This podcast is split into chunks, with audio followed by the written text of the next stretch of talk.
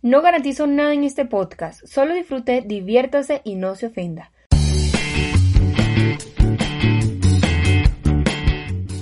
Bienvenidos a Aquí se habla de lo que sea, un podcast realizado por una persona que no tiene ni idea de lo que hace, pero lo hace, con el compromiso de educar, informar y concientizar.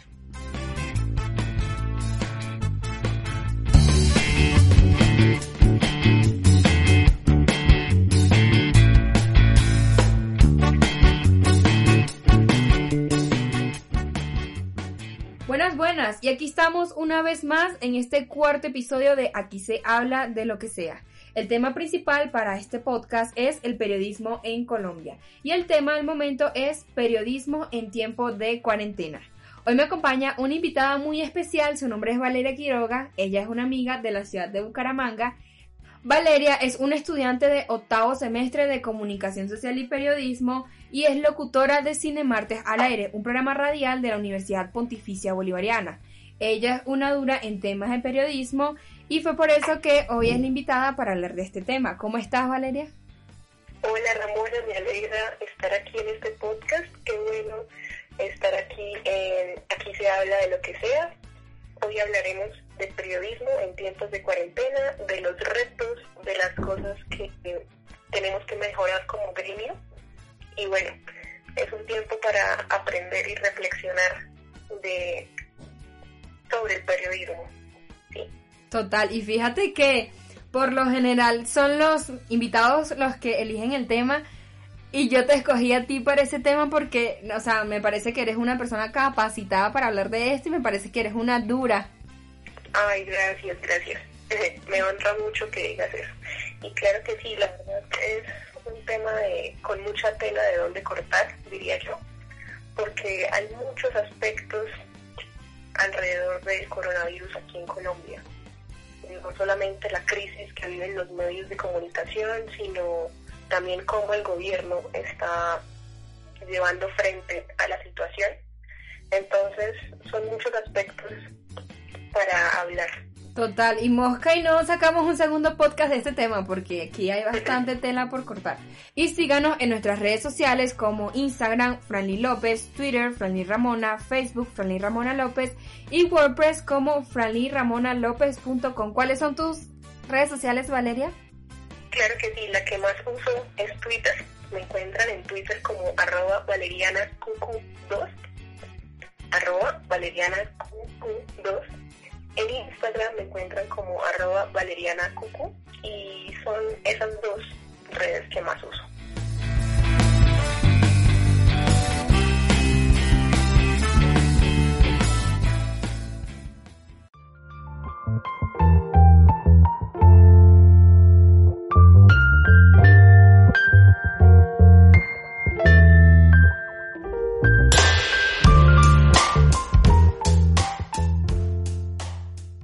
Y ahora vamos a hablar del tema del momento, que es el periodismo en tiempo en cuarentena. Cuéntame Valeria, ¿cómo has visto tú el periodismo en estos tiempos? Bueno, hay que aclarar primero que todo que nadie estaba preparado para esto, para una cuarentena, nadie se lo veía esperar, nadie se lo esperaba, perdón. Entonces, ni siquiera el periodismo estaba preparado para esto, ni siquiera los que ejercen en un medio de comunicación, ya sea escrito o un noticiero en televisión. Entonces creo que esto es una oportunidad de aprendizaje y de ensayo y error, creo yo. Sin embargo, em, diría que en algunas ocasiones los medios de comunicación han llegado a alarmarnos de más. Sí, total. Y alimentar un poco a ese pánico en el que estamos inmersos todos ya por sí pero pues como te digo, es una situación de la que estamos aprendiendo constantemente y que espero que nos sirva muchísimo para el futuro del periodismo sobre todo y también para fidelizar a las audiencias, porque hoy no es un secreto que el periodismo también está en crisis, que vemos también medios de comunicación regionales que están pasando por un momento difícil ahora con, con el coronavirus entonces, es un para ver qué errores estamos cometiendo y en lo que podemos mejorar. Total. No, y que es, este virus también como que ha aflorado los problemas de las organizaciones y las instituciones que son problemas que no, se que no se han estado viendo en estos últimos tiempos y que debido a esta crisis ahora como que florecieron. Y está el ejemplo de semana que en un rato vamos a hablar de eso. Y bueno, ¿qué recomendaciones darías tú para hacer periodismo en estos tiempos? Recomendaciones, las cuando estamos en confinamiento, dice yo, eh, como periodistas siempre tenemos que dudar, así sean oficiales, como Yolanda Ruiz, así sean oficiales, tenemos que dudar absolutamente todo y de colaborar con eh, ¿sí? Entonces yo creo que no debe hacerse igual o incluso más eh, más riguroso que normalmente se hace. También creo que hay que mejorar las habilidades de búsquedas avanzadas en Google, por ejemplo. Google es un mar de información y en tiempos de confinamiento creo que termina siendo una muy buena un muy, un muy buen elemento para los periodistas. Listo. Sí. Eh, pues hay que tener en cuenta también que los datos públicos, todo lo que tiene el gobierno en cuanto a salud, educación, todo eso es para la sociedad y no pueden ocultar nada. Entonces, creo que el periodista debe saber que, esos, que esas plataformas existen y que podemos sacar muy buenos datos de allí. Creo que los datos a veces ni siquiera nos mienten como nos mentiría así una fuente. Entonces, creo que hay que aprender muchísimo de, búsqueda, de búsquedas avanzadas. A mí me preocupa son los periodistas de calle, el periodista que le toca ir al lugar de los hechos, las medidas que tiene que tomar para, para, para no infectarse, o sea, súper duro. Tienes que lavarte las manos, tienes que utilizar guantes, mascarilla, tienes que estar descontaminando los equipos, cambiándote de ropa, o sea, es un trabajo duro. Así es un trabajo duro y que lastimosamente no, no lo han valorado lo suficiente aquí en Colombia. Y que espero que este sea el momento para que valoremos esas profesiones y incluyo también ahí la medicina, ¿no? Con todo, con la situación actual de la salud en Colombia. Entonces creo que este es el momento para dignificar mucho más esas profesiones incluye también el periodismo en ese en ese, en ese canasto, pues. Claro, y otra cosa que ha aflorado esta situación es que las profesiones menos pagadas son las que te está ayudando a no volverte loco en tu casa. Ahí están las artes, ahí está la escritura, o sea, la música, hay tantas cosas que, que no han sido tan valoradas y que el día de hoy es súper importante. Sobre todo los profesores los profesores están haciendo un trabajo inimaginable que, que yo digo mis respetos, la verdad. Los profesores y también los psicólogos, que en algún momento la, la vicepresidenta Marta Lucía Ramírez dijo que habían muchísimos psicólogos en el país, entonces que era bueno que se formaran en otras áreas del conocimiento que no fuese la psicología porque habían demasiados. Y no, mira, mira que no, creo que no, no son lo suficientes para una situación como esta, que estamos en confinamiento y que nuestra salud mental también puede verse afectada. Son muchísimas, muchísimas profesiones que faltan por dignificar en este país. Sí, no, total. Y bueno, vamos a hablar del cambios en el periodismo en tiempos de cuarentena. Yo no sé si, si a ti te ha pasado, te ha tocado ver, están los periodistas en su casa o si no, están como eh, ellos dando su noticia y un falso, una falsa, ¿cómo se dice eso? Falsa pared. A mí me da mucha risa, la verdad. Y lo he visto mucho en CNN. Que está el periodista todo vestido serio y de fondo una pantalla como si estuviera en, el set. Y que tú sabes que es pantalla verde. ok. No, sí, y eso también es interesante mirarlo porque nunca habíamos entrado a la intimidad del hogar de un presentador de noticias, o sea, eso también es histórico para el periodismo. Jamás habíamos visto a Mabel Lara presentando desde su casa las noticias de, de CMI o, de, o de Noticias 1. Lo mismo los periodistas en Caracol o RCN, en fin, creo que es un momento de muchísimos cambios y de cosas que no habíamos visto antes en el periodismo. Claro, y por lo menos también con respecto a la radio, me ha pasado muchísimo que estos días escuché un programa y se escuchaba de fondo el sonido de la familia y eso me está pasando justamente en este momento. O sea, estamos ahorita grabando el podcast y está por allá el tío hablando con la tía, está por allá mi prima barriendo. ¿Cómo hace, cómo hace uno para utilizar estos espacios? Y por lo menos a nosotros nos toca hacer muchos, muchos trabajos periodísticos, nos toca grabar, nos toca editar, nos toca... Y de una u otra manera necesitamos silencio y se nos ha, se nos ha dificultado un montón. Mucho, mucho. Y el hecho de adaptarse eh, y hacer todas tus rutinas que normalmente hacías en espacios diferentes, resumirlas a uno solo, que es tu casa, es bastante complicado, diría yo. Pero es complicado. Ahí poco a poco vamos, nos vamos adaptando. Sí, no, no, poco a poco, poco a poco. Y también he visto que cuando hacen programas radiales, que fue en el caso de la W, un programa de Yuki Dávila, las personas están en una silla y uno está por allá en la esquina, el otro también, y están dialogando. Eso también me, me ha parecido como súper, súper chistoso, como, wow. Por los dos metros de distancia que dicen que no puedes estar tan cerca a una persona o no lo puedes abrazar, no le puedes dar un beso, no, ya esa Sí. calidez caracteriza a los colombianos, toca como poner la modo off en este tiempo de cuarentena, por seguridad también, por supuesto. No, total. Y lo otro es que nos ha tocado utilizar plataformas, nos ha tocado reinventarnos. El periodista que tenía que salir en las noticias le tocó maquillarse, le tocó ponerse su mismo vestuario, le tocó hacer productor, director de todo. Así es. Sí, la verdad es un tema complicado. Y también lo que tú decías al principio, que pues deja ver y saca a flote muchos problemas de la vida cotidiana que quizás antes estaban invisibilizados. Entre esos está el gran problema de la migración. Muchísima gente en la calle sin, sin poder comer, sin poder estar seguros con un tapabocas o en fin, son problemas que esta situación lo, lo, los han visibilizado un poco más.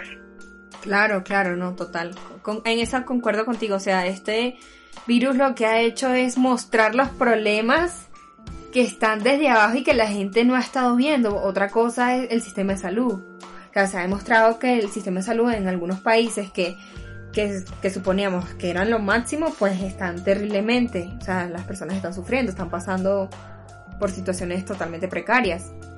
Bueno, ahora vamos con el tema principal del podcast.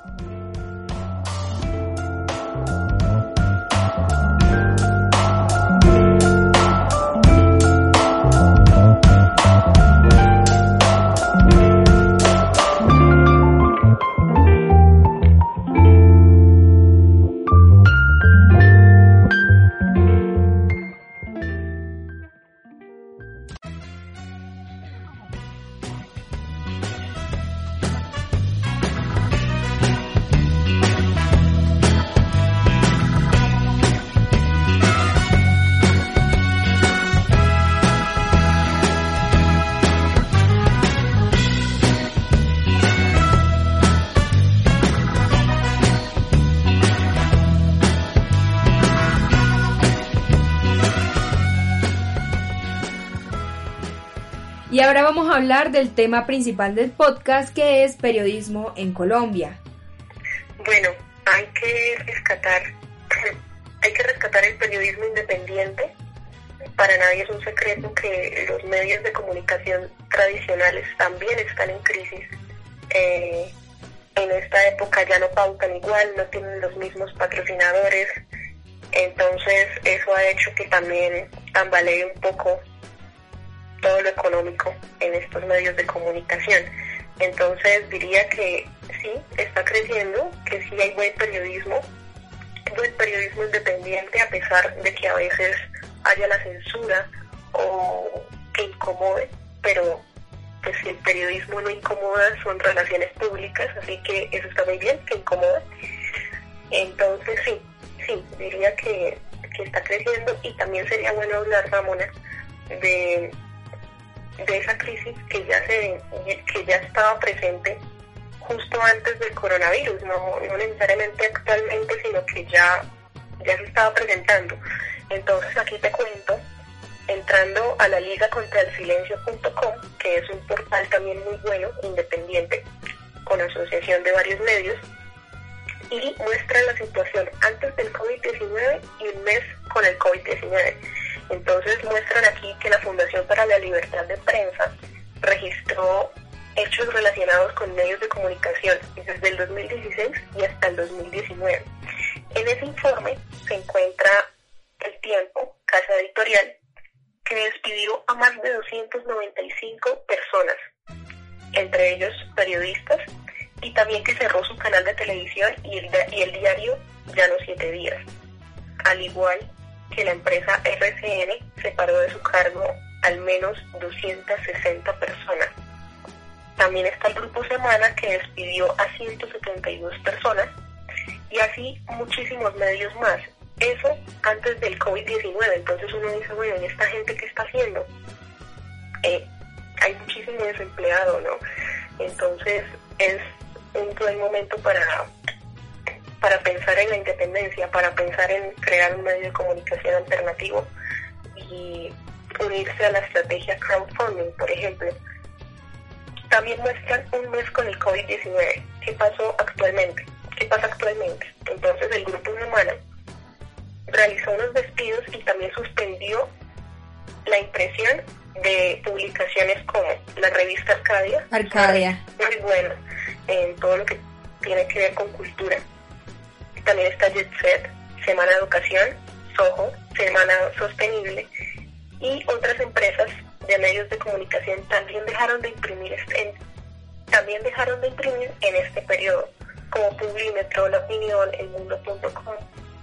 Entonces uno dice, wow, ¿cuánta gente no trabaja acá y ya se quedó sin su empleo en una crisis como esta? Así que es preocupante, es preocupante porque los medios regionales y los medios, los medios tradicionales en general son los que más dan empleo y en estos momentos ya no.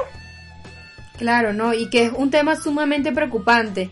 La semana, bueno, mentira, hace un mes me encontré con una persona y estuvimos hablando con respecto al periodismo. Y él me comenta que él tiene varios meses graduado y que él no logra conseguir trabajo y que eso a él le preocupa muchísimo.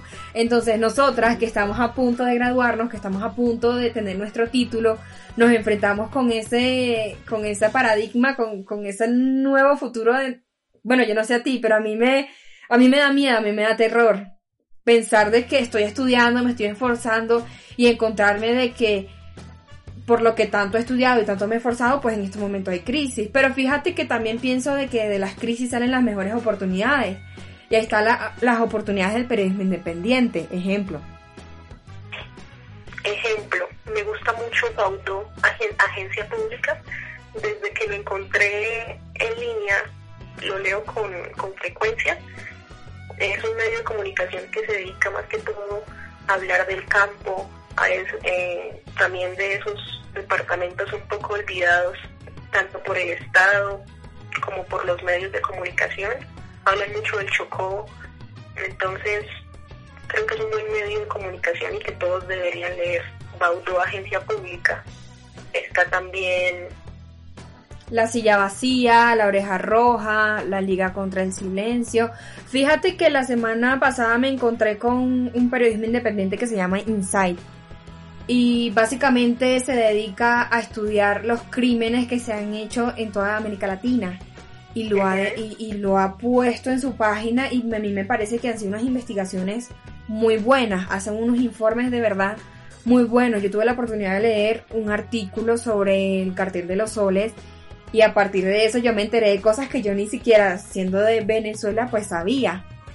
Y a mí me encantó, o sea, me encantó encontrarme con este tipo de, periodismo independiente porque te abre los ojos y, a pesar de que, pues de que no es un, un periodismo que todavía está como en su mejor fase, pero es un periodismo que tú vas y tú vas a encontrar fuentes verídicas y que tú te vas a sentir contento leyendo. No, en cambio, a mí no sé si a ti te pasa, pero yo cuando leo Semana, yo como siempre dudo de la información que Semana publica. Siempre. Sí, sí, lastimosamente es un medio de comunicación que ha perdido como la confianza en los lectores y actualmente con la salida de Daniel Coronel y de Daniel Samper, pues nos pone en duda muchísimo más y también de que el grupo Gilinski, que es un accionista mayoritario del grupo Semana, pues no es capaz de separar sus, sus ideologías políticas Sí. con, Y con lo que terrible. realmente Semana significaba hace mucho tiempo aquí en Colombia.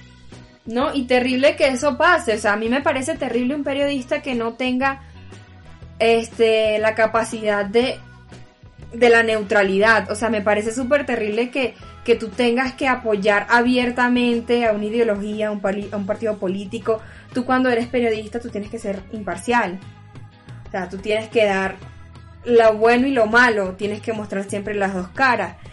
Y ya creo que aquí podemos agregar, para ti, ¿quiénes son los peores periodistas en Colombia? Pues yo diría que un periodista que es militante, que en su ejercicio de periodismo es evidente a quién apoya, si apoya a un gobierno de derecha abiertamente o a un gobierno de izquierda abiertamente, y, y que posición es tan enseguecida que no es capaz de ver la otra cara de la moneda, como tú dices. Em, yo diría, yo diría, por ejemplo, Vicky Dávila, eh, el mismo Julio Sánchez Cristo, que es tan, tan destacado por la W, hoy en día también es cuestionado porque en medio de sus entrevistas se ve esa, se ve esa parcialidad en su discurso. Entonces, son muchísimos periodistas que realmente no están haciendo bien su trabajo y que siguen beneficiando a, a los que están en el poder. Y, Y- no es la idea. Y que son periodistas que tienen un gran alcance y eso es lo que me preocupa más. O sea, los periodistas que, que pues según nuestra opinión no son buenos, son los que las personas más siguen, las que más escuchan. Y para y concuerdo contigo, a mí Vicky Dávila me parece una periodista que no es imparcial, me parece que es muy parcial y si eso se puede evidenciar en la pelea que tuvo con su colega en, en plena radio, o sea, un show, tanto así que salieron un montón de periodistas hablando, o sea, fue una polémica terrible, gigante. No, sí, sí, sí, sí. Y, y bueno, hablemos también de los mejores periodistas. Por ejemplo, para ti, ¿cuál sería como de esos periodistas a Uy. destacar? Eh, yo creo que aquí concordamos las dos y para mí Yolanda Ruiz. Me parece una periodista magnífica, me parece que hace unos trabajos increíbles, me parece que no coloca sus pensamientos por encima de la noticia. También me gusta María Paulina Baena, me gusta muchísimo, me gusta Diana Uribe y Juanita León. Ay, Mabel Lara, la magnífica Mabel Lara. Me parece que son muy buenas periodistas. A mí me encantan, la verdad. Y creo que ahí también vendría Samper y Daniel Coronel. Yo la verdad no era como muy... O sea, no, no me gustaba mucho eh, Daniel Coronel hasta pues que se evidenció todo lo que pasó y pues comprendí y tuve la oportunidad de leer una columna de él y me gustó, la verdad.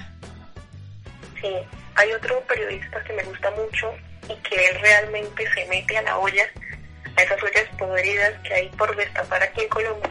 Bueno, Gonzalo Guillén creo que también es un muy, muy buen periodista a destacar. Y que, y que también se caracteriza por su periodismo investigativo. Sí, Vale, ¿no? Y dentro de todo lo malo siempre hay algo bueno. Y en Colombia hay muy buenos periodistas, hay periodistas que se están formando y que es esencial que todos nosotros le demos relevancia a ellos y no a los periodistas que pues que se nota que no tienen una imparcialidad.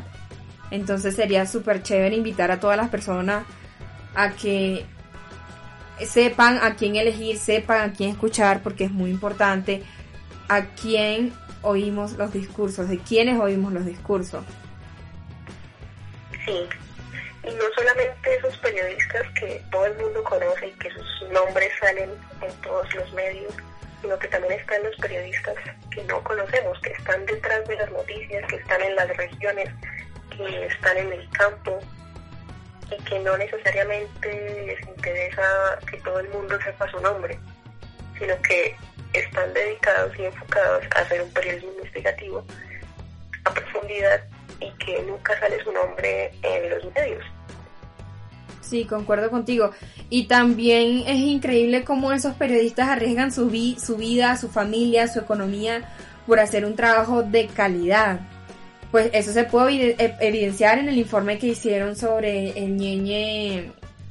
Y, y es muy terrible que ahora los estén persiguiendo y que estén en estos momentos mm, con, con su vida en riesgo. Sí. Entre esos está Gonzalo Guillén. Gonzalo Guillén es uno de los amenazados porque él hace parte de ese grupo que investigó y que buscó las fotos y que buscó toda esa información que ahorita sabemos. Ahora fíjate que me dicen lo primero que voy a hacer apenas termine este podcast es investigarlo. Y es increíble la cantidad de periodistas que son buenos y que uno no sabe. Entonces yo creo que podemos hacer un segundo podcast hablando del top de los periodistas eh, independiente. Me parece, me parece, de una. Bueno, Valeria, y la pregunta es, ¿tú crees que los, el periodismo en Colombia está en crisis o no? Sí, diría que está en crisis, pero está en crisis los medios de comunicación tradicionales, hay que decirlo. Mm, está el caso puntual del país de Cali, que en estos momentos está sumamente endeudado, y eso mucho antes es de es una situación de bien atrás. Se han atrasado con los pagos, han despedido gente, sin embargo no han querido tocar eh, los periodistas de la base y la redacción, pero sí han, despedido gente y es un tema preocupante para, para esta ciudad y para el departamento del, del, del Valle del Cauca.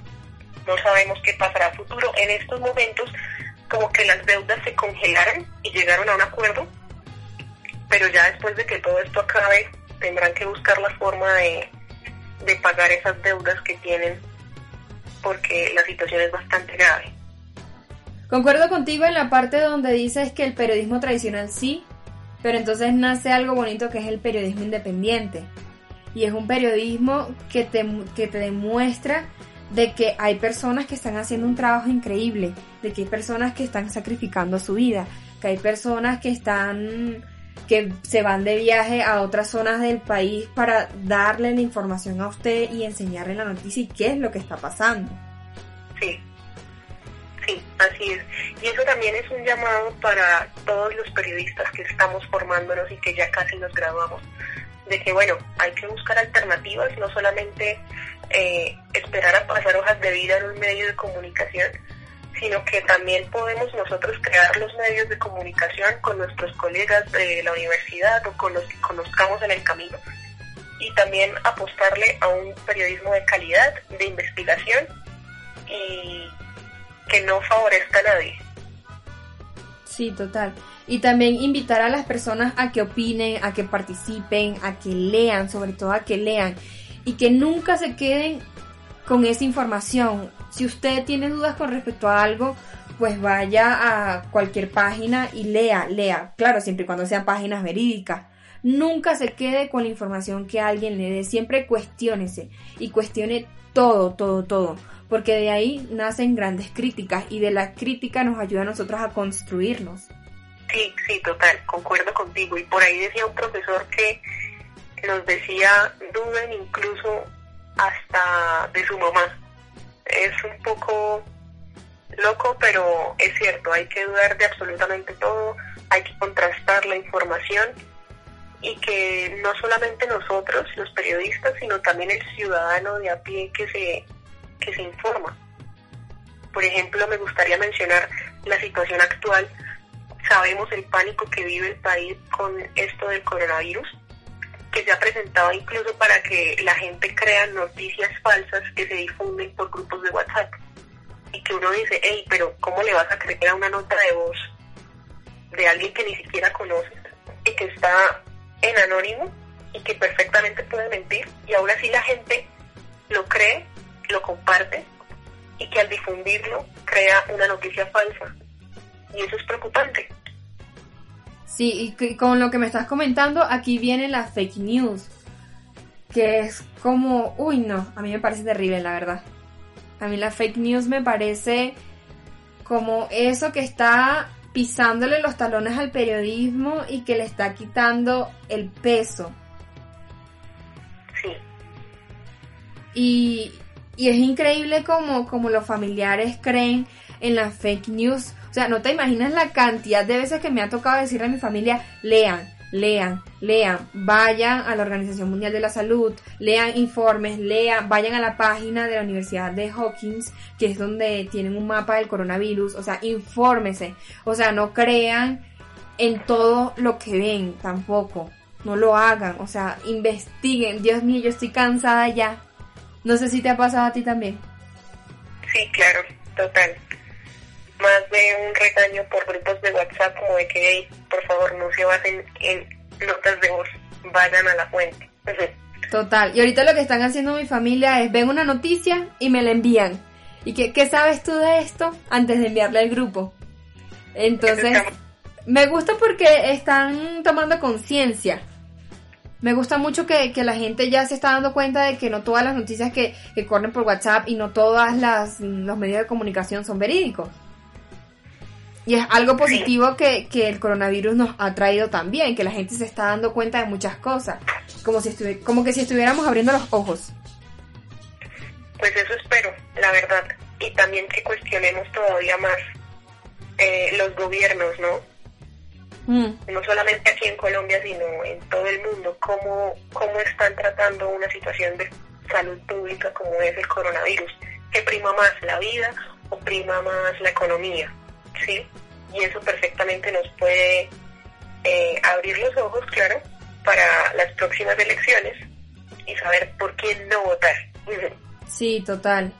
Yo no sé si tú has visto, pero se ha publicado que si comes ajo, si haces una, si haces una vida con ajo y, no sé, un montón de cosas más, te curas el coronavirus. Y es increíble. ¿Ah?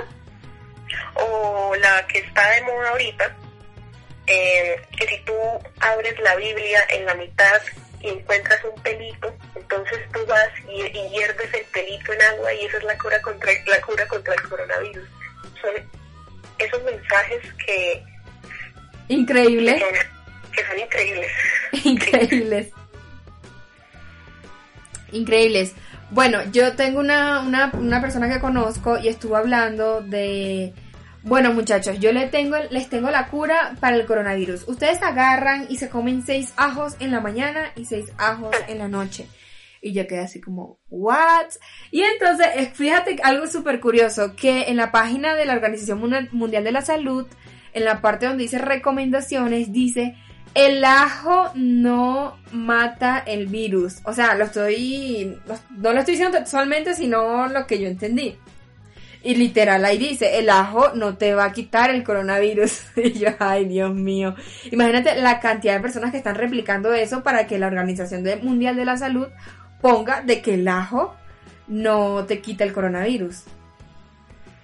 Y eso está muy bien, de que los de que las fuentes realmente capacitadas para eso, en este caso la Organización Mundial de la Salud, lo hagan, porque así están también como educando a las personas a que lean las fuentes confiables. Sí, y están haciendo que las personas pues se den cuenta de que muchas son fake news y que muchas cosas son mentiras, o sea, el ajo no te quita el coronavirus. Yo me imagino la gente que se habrá comido esos ajos, como cómo habrá amanecido su aliento, cómo estará su sistema digestivo, la flatulencia. Es terrible. Sí, es impactante y ahí los medios de comunicación lo que tienen que hacer es también desmentir. Es un trabajo que en estos momentos deben hacer y lo han hecho. Muchos lo han hecho. Como esta noticia es falsa. No, esto no. El ajo no quita el coronavirus. Y un pelo en la Biblia tampoco. Y bueno, ya para concluir, este, yo no sé si te ha tocado, Valeria, ver, pero yo siento que las universidades tienen muchas falencias con respecto a cómo enseñan en la comunicación social y el periodismo. Yo cuando estudiaba en mi antigua universidad, yo pensé, yo no me sentía motivada, yo decía que me faltaba más, yo decía como, ¿por qué estos profesores no hacen esto? ¿Por qué no hacen más? ¿Por qué? Y eso fue una de las razones la cual me motivó a mudarme aquí a Bogotá. Y fíjate, bueno, y fíjate que encontré que aquí también muchas universidades tienen falencias con respecto a cómo enseñan el periodismo. O sea, la carrera está hecha para que muchos periodistas sean mediocres. Y encontrarme con esa realidad fue impactante. Y así como me encontré con esa realidad, también reflexioné, también está en parte de todos nosotros, todos los que estamos estudiando periodismo, en ir más allá, en no quedarnos con eso que nos están dando, sino leer, escuchar, opinar, preguntarle a las personas, sobre todo preguntarle a las personas. Porque tú cómo vas a opinar sobre algo o cómo tú vas a entender sobre algo si tú no escuchas a los demás. O sea, súper importante. O sea, también invitar a las personas que se den cuenta de que las universidades están teniendo falencias en cómo enseñan a los periodistas y a los comunicadores. Sí, sí, eso es cierto. Y también se ha puesto en duda, también se ha puesto en duda de si realmente un periodista debería estudiar como, pregar, como pregrado comunicación social y periodismo o si debería mejor hacer un posgrado en periodismo y estudiar otras carreras afines como ciencias políticas o como sociología o como derecho, en fin, hay muchos casos. Y eso en un momento fue debatido por Mabel Lara, la periodista. Recuerdo. Entonces, sí, sí, la verdad es algo que también tenemos que cuestionarnos como estudiantes, de que no solamente hay que quedarnos con lo que nos enseñan en la universidad, buscar otros espacios en los que nosotros también podamos desarrollar nuestras habilidades, buscar un tema que realmente nos gusta. Si realmente te gusta la política, pues tú tienes que leer muchísimo para volverte autoridad en el tema en un futuro. Si te gusta el cine, si te gusta la música, entonces la verdad la universidad siempre se quedará corta para esos espacios y que también es un proceso muy integral y muy personal del estudiante. Sí, total, concuerdo contigo. O sea, hay que invitar a los estudiantes a que si te gusta la radio, pues haz radio o haz podcast. Si te gusta el periodismo investigativo, sal a la calle, pregúntale a las personas, ve a los lugares. Ahí también está en motivar a las personas a que hagan las cosas. O sea, si tú motivas a alguien, la persona va y lo hace. Y fíjate que yo estaba muy decepcionada. Yo decía, bueno, pero ¿por qué? ¿Por qué este próximo periodista actúa de esta manera? porque esta próxima comunicadora social dice estas cosas.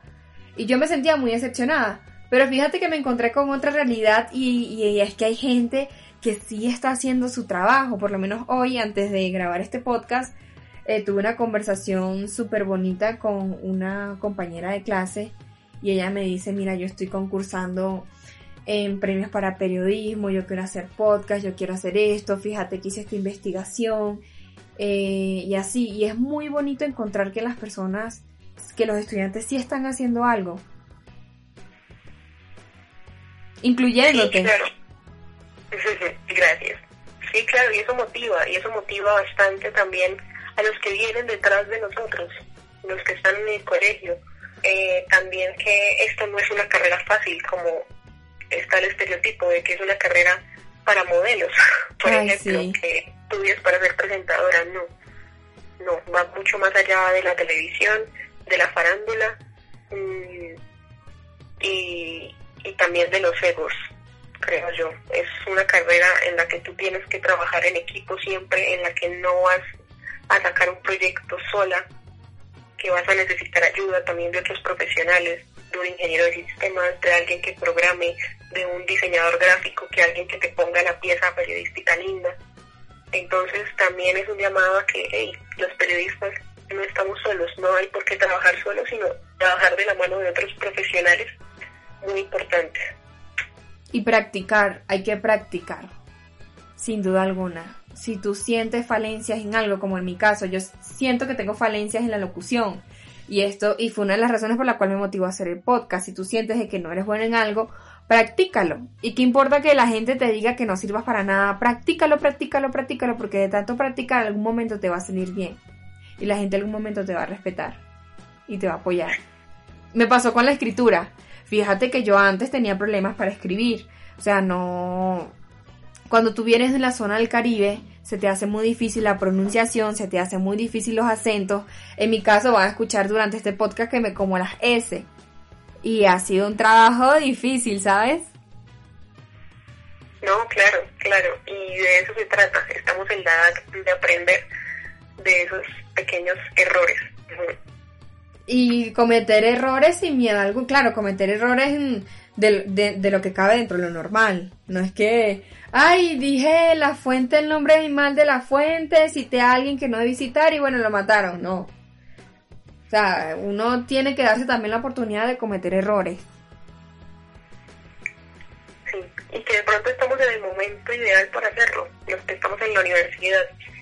Hay muchos errores que no vamos a poder cometer por nada del mundo en la vida profesional, porque incluso nos pueden, por ejemplo, eh, señalar de injuria o de calumnia, y eso es algo muy grave que tiene consecuencias legales. Sí, no, en eso concuerdo contigo. Bueno, y ya para dar finalizado este podcast, vamos a recomendar el libro de este episodio y es En el filo de la navaja de la periodista Yolanda Ruiz. Cuéntame, Valeria, ¿qué tal te pareció ese libro? Que yo sé que lo tienes como una Biblia. La verdad, sí, este, este, este libro vendría siendo la Biblia de, de los periodistas que vamos saliendo y de los que ya están ejerciendo, diría yo. Porque también habla como de esos dilemas éticos que muchas veces tendremos, de esas situaciones en las que probablemente también estaremos, como en el caso de Yolanda Ruiz, que habla también un poco de su experiencia periodística desde que Colombia estaba en una guerra mucho más, mucho más intensa que ahora. Eh, habla, por ejemplo, cuando entrevistó a el narcotraficante Pablo Escobar. Habla cuando también entrevistó a Germán Vargas Lleras, que en su momento fue candidato a la presidencia. Y son situaciones que te hacen pensar, bueno, ¿yo qué haría en el lugar de Yolanda? ¿Qué haría yo? Mm, es un libro bastante bueno, bastante interesante, que también te cuestiona qué errores estás cometiendo y cómo debes actuar ante tantas situaciones que vive un periodista. Sí, total. Yo con ese libro me quedé con dos cosas muy bonitas y uno, el periodista no es juez, sino contador parcial de la verdad. Y otra reflexión bonita que me dejó fue, uno siempre tiene que dudar de la información. Para mí ese libro... ¿Mm? También te quiero compartir otra cita que me gustó mucho y que la tengo aquí señalada, y es, abro comillas, cuando la prensa deja de hacer su tarea con eficiencia, la sociedad siempre pierde, cierro comillas. Entonces, es para que nos demos cuenta que realmente la profesión de ser periodista es muy valiosa y es muy importante en un país como Colombia, en donde prima la censura, en donde tú ejecutas a la persona que piensa diferente a ti. Entonces, el periodismo en Latinoamérica y aquí en Colombia es muy valioso. Es muy, y muy peligroso y es muy peligroso también, por supuesto. Muy peligroso. Y, hay que entender de que los medios de comunicación son el cuarto poder del mundo. Y es invitar a las personas a que se den cuenta de esto y darle un poquito más valor a eso. Y juzgar a las personas que no están haciendo bien su trabajo y darle relevancia a las que sí están haciendo su trabajo.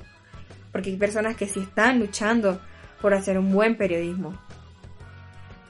Y bueno, vamos a dar por finalizado este tercer episodio de Aquí se habla de lo que sea con la invitada especial Valeria Quiroga. Muchísimas gracias Valeria por acompañarme en este programa. No, muchísimas gracias a ti por la invitación, la verdad me gustó mucho y que mucha gente te escuche aquí en Se habla de lo que sea. Ay, muchísimas gracias. Bueno, recomendamos a todos nuestros oyentes que escuchen los podcasts pasados y que se aceptan críticas constructivas. Nos vemos en el próximo episodio. Vamos a hablar de trastornos mentales. Muchísimas gracias. Hasta luego y cuídense en la cuarentena.